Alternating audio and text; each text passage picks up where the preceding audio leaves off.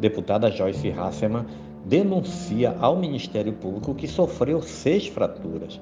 A deputada federal Joyce Heisemann do PSL de São Paulo denunciou ao Ministério Público na noite desta sexta-feira as agressões sofridas por ela na madrugada do último domingo.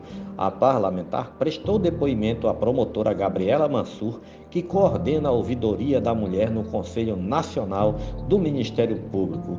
O caso já é investigado pela Polícia Legislativa da Câmara dos Deputados. Na tarde desta sexta-feira, Joyce Heisemann prestou depoimento aos agentes sobre o ocorrido. Segundo ela, informações do inquérito poderão ser compartilhadas com a Polícia Civil de São Paulo.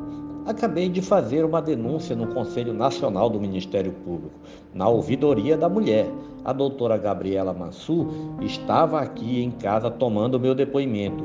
Ela é do grupo Justiça de Saias, mas também coordena a Ouvidoria Nacional da Mulher dentro do Conselho Nacional do Ministério Público, disse a deputada. Segundo ela, a denúncia ao MP foi feita para que o caso seja esclarecido. Assim como afirmou a coluna de Bela Megali, Joyce diz que não aceitará ilações sobre a possibilidade de violência doméstica. Ela defendeu o marido, o neurocirurgião Daniel França.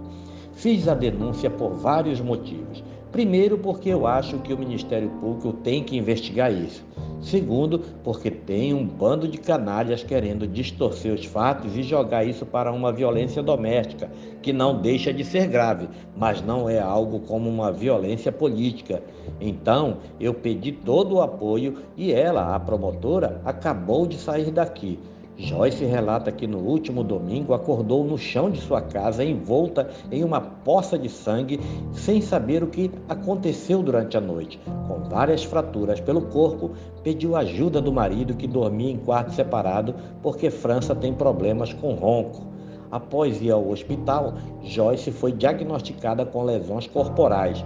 A última lembrança, segundo ela, foi a de assistir um capítulo de uma série na sua cama.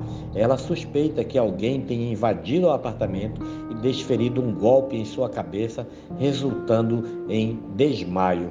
O caso vai ser investigado pelo DEPOL, que é o Departamento de Polícia Legislativa, e pela Polícia de São Paulo. Vou solicitar o compartilhamento de todos os dados com a Polícia de São Paulo.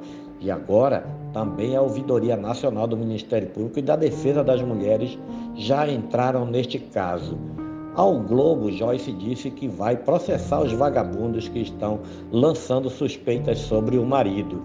Prestei depoimento por telefone, mas hoje fui lá presencialmente para assinar e indicar as testemunhas, porque quero que todos sejam ouvidos, especialmente quem me socorreu e hoje está sendo mais vítima do que eu, que é o meu marido. Estou com cinco fraturas no rosto, uma na espinha, e esses canalhas conseguem fazer uma fratura na minha alma, que é distorcer o que está tudo apontando para ser um atentado e tentar colocar nas costas de um homem que vive a vida para salvar os outros.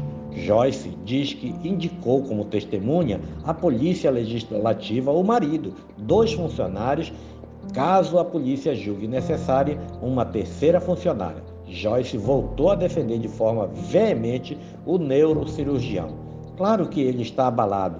Ele não é jornalista como eu, não é político. A alma dele é um bisturi para salvar vidas. Alguém que nunca passou por esse tipo de absurdo, uma pessoa que não aparece na imprensa, é discreto.